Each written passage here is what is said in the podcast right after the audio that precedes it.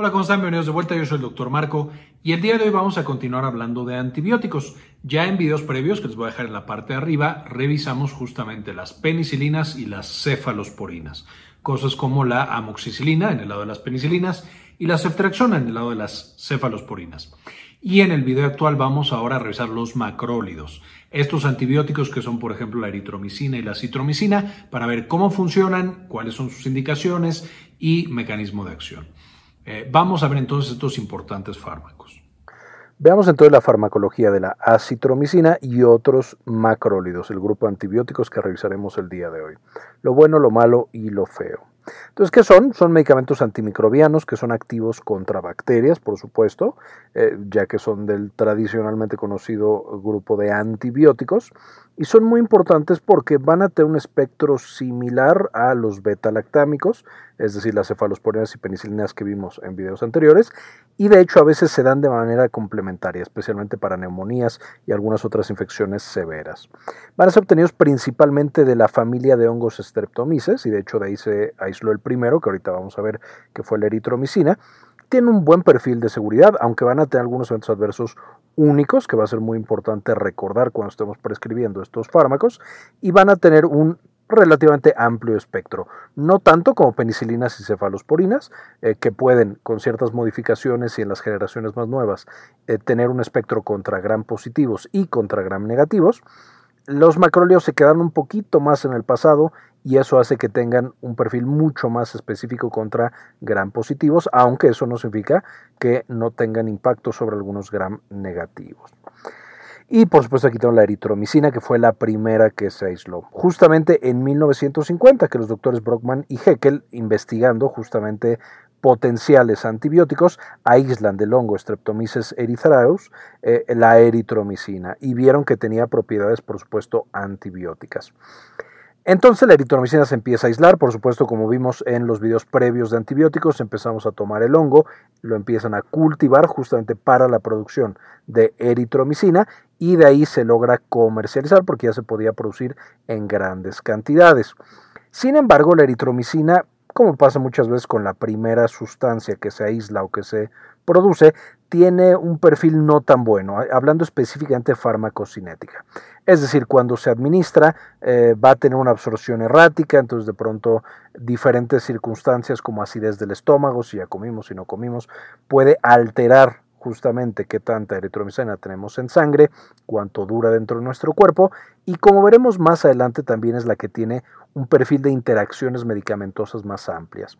Es decir, la eritromicina, siendo la original, de pronto cuando lo combinamos con muchos otros medicamentos, puede llevar a que los otros medicamentos o dejen de funcionar, como es el caso de la clindamicina, que, no es tan, tan importante, pero puede llegar a pasar, eh, pero también puede ser que se acumulen ciertos medicamentos y eso lleva, por supuesto, a que tengamos muchos más eventos adversos. Entonces, con esto, eh, justamente buscando mejores opciones, hablando de farmacocinética, es que se desarrollan macrólidos semisintéticos. Con el esqueleto de la eritromicina, básicamente lo van a modificar en diferentes aspectos químicos para generar algunos macrólidos semisintéticos que se absorben más fácil, duran más tiempo en el cuerpo y van a tener también un mejor perfil de seguridad. Y estos son la acitromicina y la claritromicina, muy utilizados también en la actualidad, siendo la acitromicina probablemente de las más populares y de las que vamos a ver es más fácil de administrar y por lo tanto también más fácil de tomar y de prescribir. Ahora, ¿cómo funcionan los macrólidos? Ah, bueno, importante mencionar, hay otros macrólidos, sin embargo, estos tres, eritromicina, claritromicina y acitromicina, son en términos generales los más utilizados y los que podemos encontrar casi en todos los rincones del mundo. No me voy a meter a los demás justamente porque no se utilizan tanto, porque son o más tóxicos o más difíciles de prescribir o casi imposibles de producir de manera muy muy frecuente. Vamos a tener entonces que tenemos una bacteria. La bacteria, por supuesto, especialmente las bacterias gram positivas, van a tener una gran cantidad de proteínas que tienen que producir. Simplemente su pared celular y muchos de los componentes bacterianos van a ser proteínas.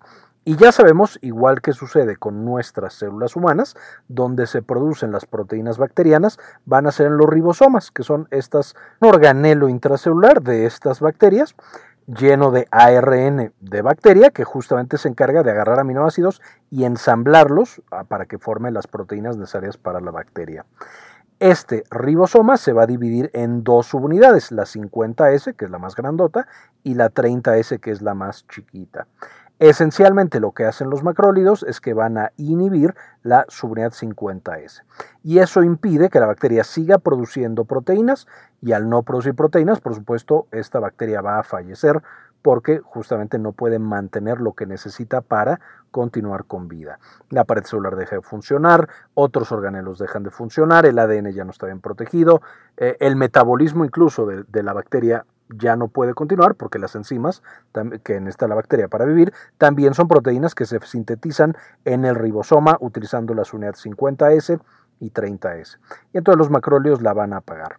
En las bacterias que son gram negativas, por supuesto que la síntesis de proteínas es extremadamente importante, pero las bacterias gram negativas van a ser relativamente resistentes porque eh, tienen una subunidad 50S diferente, no requieren tanto de ella para hacer las proteínas, tienen otros mecanismos de resistencia, lo que lleva a que tengan resistencia a los macrólidos.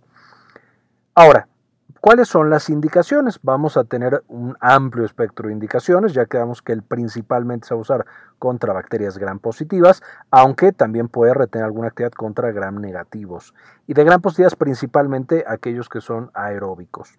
Tenemos entre las principales bacterias que le pegan los macrólidos Staphylococcus, Streptococcus, Diplococcus, Gonorrea, H. influenzae, B. pertussis, N. meningitidis y Mycoplasma podemos ver entonces que hay un par de infecciones de transmisión sexual que van a ser justamente un buen tratamiento el que nosotros podamos dar con macrólidos. También por, acá podemos ver la sífilis. Entonces, los macróleos ya empezamos a ver que, además de otras funciones, como usados en la otitis, incluso en niños, como en infecciones cutáneas, en infecciones de vías respiratorias y neumonía, y de hecho aquí es donde lo vemos frecuentemente asociado a, por ejemplo, una cefalosporina como la ceftriaxona en el ambiente hospitalario. Podemos ver también que la sífilis y las infecciones de transmisión sexual van a ser un marco o un blanco específico para el que usamos frecuentemente los macrólidos y finalmente también la difteria. Por supuesto que hay otros, además tenemos que recordar que con el paso del tiempo se van desarrollando resistencia a diferentes antibióticos y entonces tenemos que ver en el momento en el que vamos a prescribir cómo está la, situación de resistencia de manera local y prescribir el antibiótico ideal. Eh, sin embargo, esta es como una guía muy general. Y evidentemente, para saber un poquito más a detalle cómo se usan en la neumonía y en las infecciones de vías respiratorias, les recomiendo el video de neumonía que ya tenemos, les dejo en la parte de arriba para que lo puedan checar y ahí vamos a ir de manera mucho más detallada en el tratamiento de esa patología tan frecuente. Ahora, ¿cuáles son los eventos adversos de los macrólidos? Vamos a tener en primer lugar eh, algunos que son completamente inesperados, es decir, no podemos predecir qué pacientes van a tener y qué pacientes no van a tener. Esto pasa con todos los medicamentos, pero en particular con los antibióticos y más todavía cuando los antibióticos se aplican de manera parenteral, como comentario. En el caso de los macrólidos que usualmente damos de vía oral, aunque también tienen por supuesto presentaciones tópicas, eh, oftálmicas, etcétera, etcétera, vamos a tener que pueden llegar a alergias, es decir, que pueden aparecer como rash, como un sarpullido específico sobre la piel, y en los casos más severos, síndrome Steven Johnson, en el que grandes partes de la piel sufren un daño muy importante debido al sistema inmunológico y por supuesto también anafilaxia. Vamos a tener también, muy frecuentemente, como con todos los antibióticos, alteraciones gastrointestinales, como diarrea y vómito. Y además, también como todos los antibióticos, una infección que es justamente oportunista, frecuentemente se da después de que consumimos antibióticos, especialmente por un largo periodo, y es la colitis pseudomembranosa, una infección muy severa de intestino, de nuevo asociada justo a que dimos antibiótico, destruimos la microbiota intestinal y entonces otras bacterias como Clostridium difficile infecta nuestro intestino y entonces nos ponemos muy muy graves. Va a generar también de manera muy particular tinnitus y ototoxicidad. Esto ya vimos justo medicamentos que frecuentemente causan ototoxicidad, daño al oído y tinnitus. Les voy a dejar también el video en la parte de arriba acá para que lo puedan checar. Hay una lista larga. Aquí los macrólidos son frecuentemente eh, vistos o asociados con el tinnitus y la ototoxicidad y, y un poco eh, los problemas de audición. Sin embargo, usualmente los macrólidos van a causar un evento transitorio. Es decir, cuando quitamos el macrólido, recuperamos la audición y disminuye el tinnitus. Esto no se da siempre, especialmente en pacientes con insuficiencia renal o que recibieron la dosis por demasiado tiempo o dosis muy altas, va a poder ser permanente. Sin embargo, a diferencia, por ejemplo, de los aminoglucósidos, de la furosemida, vamos a tener que estos en particular, los macrólidos, no son una fuente usualmente permanente y severa de daño al oído.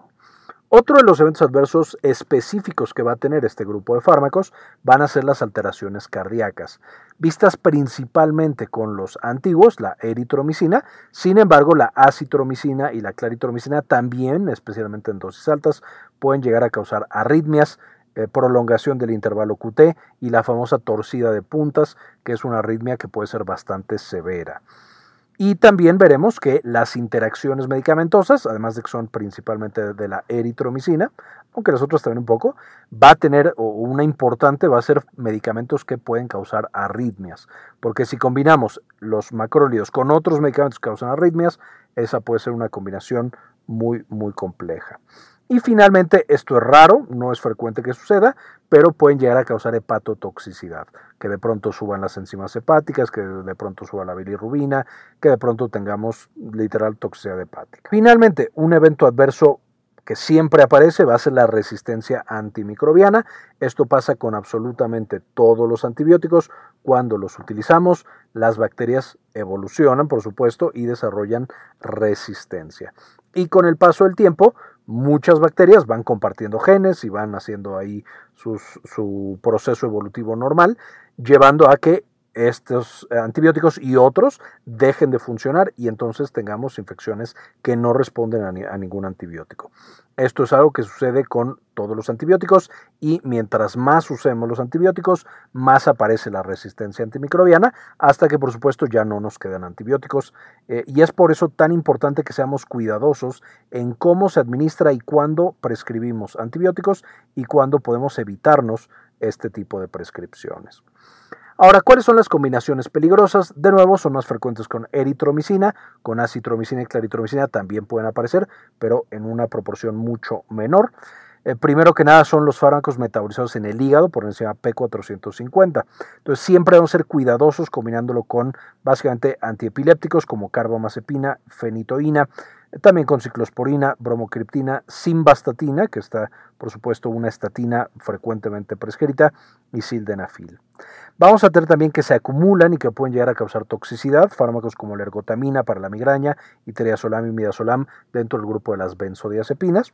Los antihistamínicos, estos pueden también acumularse y el problema es cuando se acumulan los antihistamínicos más los macrólidos pueden llegar, llevar a alteraciones cardíacas y a tener justamente arritmias, programación de QT, etcétera, etcétera. Vamos también a ser muy cuidadosos con medicamentos que son arritmogénicos, que pueden hacer que aparezcan arritmias, por ejemplo la digoxina, y finalmente con los anticoagulantes orales. Todos estos, cuidado cuando los combinemos, pueden llevar a toxicidad por estos fármacos. Finalmente, dentro de los ejemplos, ya quedamos que tenemos tres, la eritromicina, acitromicina y claritromicina. Aquí, por supuesto, ya saben, como en todos los videos de farmacología, les dejo un rango de dosis que se utiliza frecuentemente. Esto no se ve que sea el único rango o que éstas se usen para todas las indicaciones. Muy importante volver a meternos para ver cuál es la, la prescripción específica de cada fármaco para cada indicación. No será lo mismo una neumonía que una gonorrea. La dosis inicial de eritromicina y en general la dosis que se utiliza de 250 a 400 miligramos cada 6 horas de 10 a 14 días. Y de nuevo esta es la que tiene más interacciones medicamentosas y eventos adversos. No significa que no se pueda usar, en muchas ocasiones es un fármaco perfectamente bueno y aceptable. Sin embargo, por ejemplo, es preferible que este sea de manera tópica o en pacientes que están más jóvenes y sanos y no están tomando otros fármacos. Luego tenemos la acitromicina, que esta se puede dar de 1 a 2 gramos cada 24 horas por hasta 3 días. Sin embargo, la acitromicina va a tener muchas indicaciones en las que se da como dosis única. Y esto, por supuesto, puede ser algo muy, muy bueno, puede facilitar la prescripción y que el paciente, pues ya sabes que se la tomó una vez, ya se la tomó, mientras que todos los demás medicamentos, mientras más tiempo le pedimos al paciente que lo usen, más probable es que lo dejen de usar, al menos de la manera correcta, o que literal dejen de usarlo de manera completa. Y finalmente la claritromicina, desde 250 hasta 1 gramo cada 12 horas de 7 a 10 días. Muchos de estos, esperan eritromicina, claritromicina, en realidad todos, de nuevo, tienen presentaciones oftálmicas, tienen presentaciones eh, de otras eh, versiones eh, tópicas, de nuevo en los ojos, para diferentes procesos infecciosos. Finalmente, algunos comentarios, algunas perlas clínicas. Uno, la eritromicina es la que presenta un uso más complejo y de hecho está o es muy difícil prescribirla en adultos mayores. En adultos mayores usualmente nos vamos por la acitromicina, mucho más segura y muchas menos dosis. Frecuentemente, especialmente en neumonía, se combinan con cefalosporinas. De nuevo, ya vimos neumonía y ya vimos cefalosporinas en videos previos, que ya les dejé el enlace acá en la parte de arriba. El tinnitus y la ototoxicidad usualmente son transitorios y cuando bajamos la dosis o quitamos el fármaco podemos recuperar la función del oído. Sin embargo, como vimos en ese otro video de eh, medicamentos que causan daño al oído y sordera, si combinamos estos medicamentos o incluso si los macrólidos los damos por mucho tiempo, el daño puede llegar a ser permanente.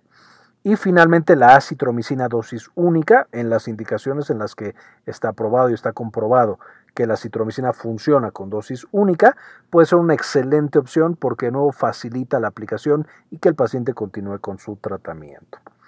Esta información que traía el día de hoy. Por supuesto, antes de irme, quisiera agradecer a las personas que han decidido apoyar al canal con una donación de 1 o de 2 dólares al mes y dedicarles este video. En esta ocasión quiero dedicarlo a María Belaustegui, Doctor Mineralín, Javier Mejía, Luis Ernesto Peraza, Matías Hernández, Farmacias Asociadas de Ecuador, Sandy Oliva, Ana Karen Tejeda, María Eugenia, Diana Lisbeth Flores, Vaquita Gamer, Enrique Segarra, Doctora Susana Vidal, Georgina Juab, Julio Martínez, Nadia Godoy y Alejandro Pardo. Y para terminar, les dejo la bibliografía a la que saqué la información para este video, de manera que la puedan consultar y leer más de todo este tema tan interesante.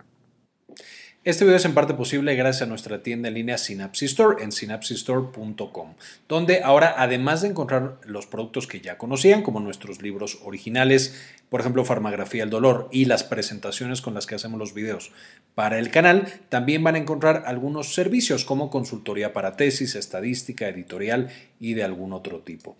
Finalmente, dentro de las presentaciones, por supuesto, van a encontrar las de los principales videos que ya conocen. Eh, nuestro libro de farmagrafía del dolor y algunas otras cosas que les podrían interesar. Muy bien, esto fue todo por el video, espero les gustara, le entendieran y ya sepamos utilizar un poquito mejor los macrólidos. Evidentemente, antibióticos súper importantes en el combate contra numerosas infecciones. Con esto ahora sí terminamos y como siempre, hay unos a cambiar el mundo, compartan la información.